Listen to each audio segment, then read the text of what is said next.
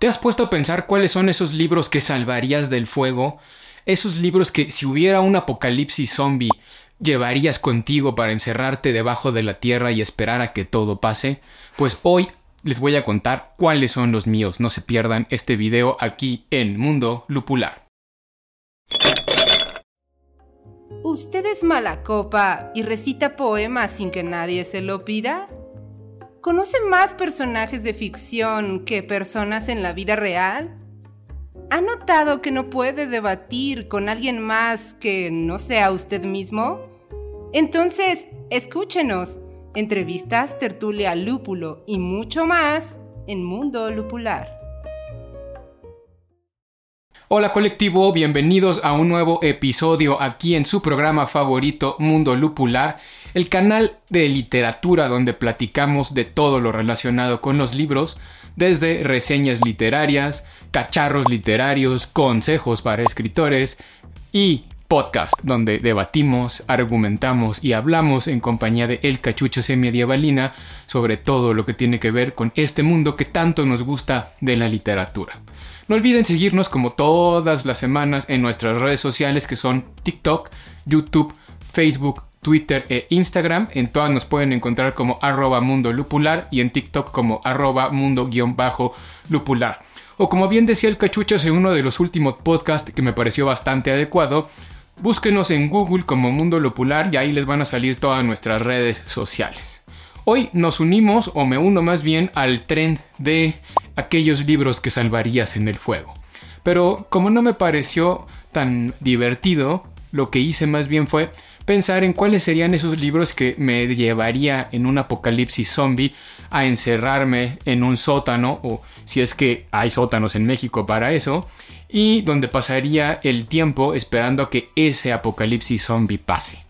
En ese momento pues habría poca diversión, espero que sí haya luz, y dentro de esa luz me llevaría cinco libros que son los que yo rescataría para entretenerme en esas horas de miedo, ocio y de incertidumbre.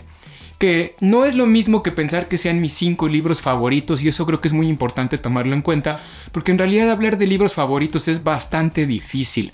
Uno no tiene libros favoritos de por vida, quizás sí los tenga en ciertos momentos de su vida, pero de lo que vamos a hablar aquí son de cinco libros que a mí me divirtieron tanto y que me siguen divirtiendo tanto que estoy seguro que si estuviera encerrado en ese sótano esperando a que pase el apocalipsis zombie, los volvería a leer y me volvería a divertir como la primera vez. Así que sin más preámbulo, vámonos a este top, a este listado de libros que me llevaría a un apocalipsis zombie. Seguimos en Mundo Lupular. Y muy bien, colectivo, el primer libro es uno ya algo mencionado en el podcast, en el canal, en las reseñas, que es del escritor chileno Roberto Bolaño. Y estamos hablando de su obra cumbre, la que comentan que pudiera haber sido algo parecido a lo que escribiera Borges, y es 2666. Esta novelita de 2666 que desafortunadamente pues Bolaño murió antes de terminar de escribir la novela, así que a pesar de tener más de mil páginas, un promedio de 1110 en la edición de Anagrama, que fue la primera que salió, hoy en día ya la pueden encontrar en otras editoriales como Alfaguara, por ejemplo, bueno, más bien en Alfaguara, pues bueno, a pesar de tener esas 1100 páginas, no está terminada. Y ese podría ser uno de los issues que más le dolerían a uno, ¿no? Llegar a leer más de mil páginas para encontrar una historia inconclusa puede parecer algo desalentador. Sin embargo, no lo es, porque yo creo que el momento en el que acaba esta novela te deja abierta la imaginación para que tú como lector acabes ese rizoma siguiendo la teoría de Luciana y yéndote a buscar esa ramificación que a ti te permita encontrarle un final. La novela trata de una serie de personajes que están en búsqueda de un eje central, que es Beno von Archimboldi, un personaje que, de los cuales ellos son muy fanáticos y que pues están buscando porque no suele dar entrevistas, no saben dónde está y ese amor por Beno von Archimboldi los une. Pero no solo eso, ahí está dividido en varias partes y también vamos a poder encontrar que la historia llega hasta Ciudad Juárez, Chihuahua, Estado en México, eh, vamos a poder encontrar una crítica que hace Roberto Bolaño a todo eso que ha sido lamentable en nuestro país, México, que es lo del asesinato, los feminicidios en Ciudad Juárez y que en eh, años anteriores tuvieron mucha, mucha repercusión internacional y que hoy en día pues todavía siguen afectando a nuestro país. Pero bueno, esos son los temas de los que trata 2666 de Roberto Bolaño. Recomiendo leerla sin duda, es una novela que tiene intelectualidad, que tiene personajes muy bien marcados, una historia con ese leitmotiv de búsqueda que es muy, muy bueno. No dejen de leerla, 2666, y yo creo que también valdrá la pena que se la lleven a ese apocalipsis zombie en caso de que ustedes también se encuentren en esa situación. Que bueno, a fin de cuentas, si hay un apocalipsis zombie, creo que en esa situación estaríamos todos. 2. La segunda obra que yo me llevaría a ese sótano para sobrevivir al aburrimiento del apocalipsis zombie es nada más y nada menos que esta que está aquí. El Señor de los Anillos, escrita por J.R.R. Tolkien. Ya en estas alturas yo creo que no voy a platicar de qué trata la historia del Señor de los Anillos. Más que nada voy a decir por qué me la llevaría. Es una obra que yo empecé a leer muy a mi muy corta edad, 12, 13 años aproximadamente, junto con el Cachuchas, que también es parte de este programa, y he ido releyéndola a lo largo del tiempo en diversas ocasiones. Debo de confesar que no soy fanático de la relectura, pero leer El Señor de los Anillos en distintos momentos de mi vida siempre ha sido placentero y siempre he encontrado cosas distintas. Además está decir que cuando leímos El Señor de los Anillos y éramos unos jovenzuelos tuvimos muchos recuerdos importantes en una cafetería que se llamaba Murmullos en la Ciudad de México, ahí por el Metro Miscuac, o Metro Barranca del Muerto más específicamente, con un grupo de personas que se juntaban a disfrutar del mundo de Tolkien, la sociedad Tolkien Dili de México, que al día de hoy todavía sigue existiendo. He visto que tienen todavía participación juntas y demás por allá más ya por San Pedro de los Pinos, que hoy en día ya no me da tiempo de ir tanto que en algún momento sí me gustaría regresar a ellas, pero que pues bueno, guarda un recuerdo muy grande en mi corazón. ¿Por qué leo El Señor de los Anillos y por qué me lo llevaría a ese apocalipsis zombie? Pues porque siempre encuentro algo diferente en su relectura. Porque leer El Señor de los Anillos es una de las mejores cosas que le pueden pasar a cualquier lector en la vida, tanto por las temáticas que maneja, por las diferentes capas de análisis que se le pueden dar a esta obra, en términos de filosofía, de lingüística, en fin, de una gran cantidad de temáticas, de política incluso, ¿no? Y pues bueno, ese sería el segundo libro que me llevaría a un apocalipsis zombie.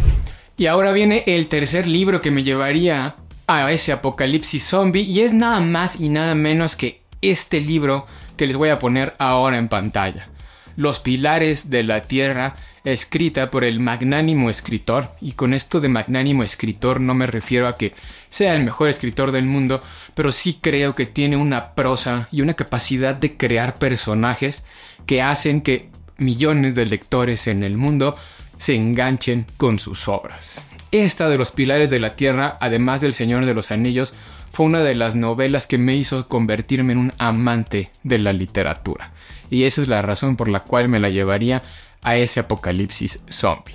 Me recuerdo de muy temprana edad leyendo, leyendo y leyendo esta historia sin poder parar y sin poder dormir de esas pocas veces que me he quedado hasta las 5, 6 de la mañana leyendo un libro porque no puedo parar dejar de leerlo. No lo he vuelto a releer, la he leído una vez nada más en mi vida en ese momento y le recuerdo con mucho cariño. Es una de las cosas que tengo pendientes y seguramente lo haré muy próximamente. La historia trata o gira en torno a la construcción de una catedral en una ciudad ficticia que se llama Cambridge y la construcción de esa catedral pues requirió de muchísimos años, de muchísimas personas, de varios conflictos políticos, sociales en una Inglaterra de eh, más o menos del año 1100 aproximadamente por ahí, para que se den una idea. Dentro de ese contexto y dentro de esa construcción de la Catedral de Cambridge encontraremos personajes tan maravillosos como Alana, que es una mujer que se la pasa luchando toda su vida por alcanzar sus objetivos. Eh, otros personajes maravillosos como Tom, que, este, que fue Tom Builder, uno de los principales impulsores de la construcción de esta catedral, Jack, y en fin, los hijos de Tom y una gran cantidad de personajes más. Incluso William, ¿no? Uno de los personajes más... Ay, más... Más canijos que he encontrado en el mundo de la literatura, por no decir una palabra más grosera, pues bueno, me sacó canas verdes, pero también me divirtió mucho leer su historia. Sin duda, si no han leído Los Pilares de la Tierra, léanla. Ken Follett es un escritor bastante famoso escribe muchas novelas y de verdad que sabe escribir muy muy bien. No lo recomiendo por ser famoso ni por vender mucho, lo recomiendo porque realmente sabe escribir muy bien.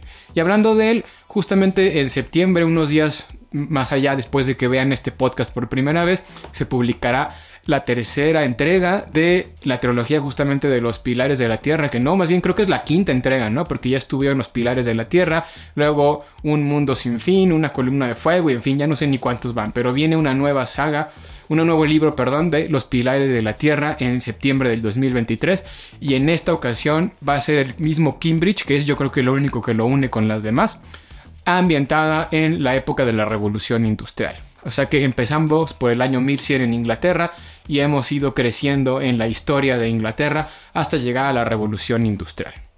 No dejen de leerlo, se lo recomiendo mucho. Cuarto libro que me llevaría a ese sótano para librarme del apocalipsis zombie. Si han estado viendo los que he mencionado, los tres primeros, ya se habrán dado cuenta que tiene un patrón y que muchos de ellos los estoy eligiendo porque marcaron algo importante en mi vida lectora. Más bien me hicieron empezar a ser un lector. Y este cuarto libro no es la excepción. No es un libro, es una saga, al igual que El Señor de los Anillos, pero esta saga de El Elfo Obscuro de R.A. Salvatore, que al día de hoy honestamente estoy perdidísimo ya. Sigo a Salvatore en redes sociales, en su Facebook, en su Twitter, y sé que siguen sacando libros del personaje central de esta historia, Drit Dourden, un elfo obscuro que, viví, que nació en la ciudad de Menso Berranzan esta ciudad que tiene antivalores. Si no saben más o menos qué es Menso Berranzan, tenemos un podcast donde platicamos de eso. Y este personaje, Drow, rompe con esos antivalores y por lo tanto abandona Menzoberranzan y se va a vivir aventuras al mundo de afuera. Porque Menzoberranzan está debajo de la tierra, donde lleven los elfos oscuros, y sale a vivir aventuras. Dentro de sus aventuras conocerá a Bruenor Battlehammer, a Wulfgar el Bárbaro y al amor de su vida, Cathy Bry. ¿Por qué me gusta el elfo oscuro? ¿Por qué me lo llevaría? Porque es una novela que hizo que a mí me encantara la literatura fantástica. Ya había leído previamente El Señor de los Anillos, como les decía, joven, no había entendido completamente la historia del Señor de los Anillos, sin embargo me había gustado bastante lo que había leído, debo de confesar que se me hicieron algunos pasajes bastante pesados, así que cuando retomé el mundo de la fantasía fue con el Elfo Oscuro y sencillamente me maravilló. Es el libro, gracias al Elfo Obscuro me hice fanático de la fantasía épica desde los 15, 16 años hasta hoy en día. Por eso no dejaría de llevármelo a un apocalipsis zombie, para poder recordar todo ese pasado que ya está perdido ahora que estoy encerrado en un sótano esperando la muerte del apocalipsis zombie. Pero no, bueno, este, léanlo, de verdad vale bastante la pena. Hoy en día ya no sé ni cuántos libros van. Hay muchos libros de Dries Dourden, del Elfo Obscuro. Yo creo que de si hay 20 son pocos pero recomiendo particularmente la primer trilogía donde vienen los libros en español La morada, el exilio, el refugio, también la segunda trilogía y hay un personaje, un drow, que se llama Jarlaxle, que es uno de los personajes que yo a mi juicio, son de los personajes mejor construidos dentro del mundo de la fantasía. Un tipo que es bueno, un tipo que es malo, un tipo que sabe cómo debe de ser en el momento adecuado, que es completamente misterioso y que sin duda les va a generar las ganas de seguir leyendo para conocer su historia. Dentro de la saga de El Elfo Obscuro hay algunos libros que son exclusivamente enfocados en ese personaje.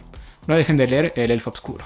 Y el quinto y último libro que me llevaría a ese sótano es algo que no pertenece a la fantasía épica, sí un poco a la novela histórica como tal, y es 4, 3, 2, 1 de Paul Auster, este escritor americano.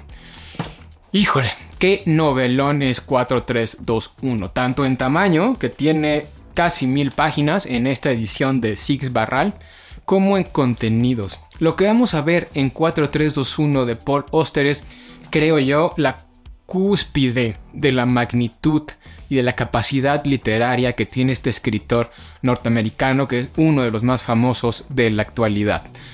¿Qué encontramos aquí? Una revisión de los, del siglo XX, desde los años 40 hasta los años 70 más o menos, con base en la vida de un personaje que se llama Ferguson. Y este personaje pues tiene una característica, bueno el libro tiene una característica, que vamos a ver qué pasaría en la vida de Ferguson durante esos años de los 40 a los 70 aproximadamente en Estados Unidos del siglo XX si tomara ciertas decisiones. Y ahí vamos a poder ver que Ferguson en una de las historias se convierte en, aquí lo tengo porque luego se me olvida, en escritor. Ese es como el eje fundamental o el principal del, tema. También si toma otras decisiones se termina convirtiendo en cineasta, pero también se termina convirtiendo en político y en otra de las historias se termina convirtiendo en empresario. Entonces la historia se ramifica en cuatro líneas posibles de tiempo, digámoslo de alguna forma, donde el personaje o es escritor, o es político, o es cineasta, o es empresario. Y evidentemente, pues aunque tienen ciertas similitudes la historia, porque estamos hablando de la misma persona, en realidad pues hay ramificaciones que sí van haciendo que la novela tenga consecuencias muy divertidas de leer. Y al final nos terminamos dando cuenta de que no importa tanto cuál sea la lección que elijamos en la vida, elijamos en la vida a final de cuentas siempre terminaremos terminando más o menos igual. Excelente la novela 4321 de Paul Oster. Si no la han leído, no sé qué están esperando, léanla ya. Y pues bueno, colectivo, llegamos al final de este top de 5 libros que me llevaría o rescataría del fuego o como lo quisimos poner aquí, que me llevaría al sótano en un apocalipsis zombie para no aburrirme y no morir en el intento. Espero que les hayan gustado. Si no conocían alguno, de verdad les recomiendo que lo lean. Y si lo leen o les gustó o no les gustó y ya lo leyeron, no olviden dejarnos en los comentarios su opinión sobre estas obras. No olviden seguirnos en nuestras redes sociales, arroba mundo lupular, Twitter, Facebook, Instagram, arroba mundo-lupular en TikTok. Y comenten, participanse, si no lo han hecho, suscríbanse al canal, seguiremos subiendo este tipo de contenidos para todos y todas ustedes. Yo soy Drist y nos vemos en un próximo episodio aquí en su programa Mundo Lupular.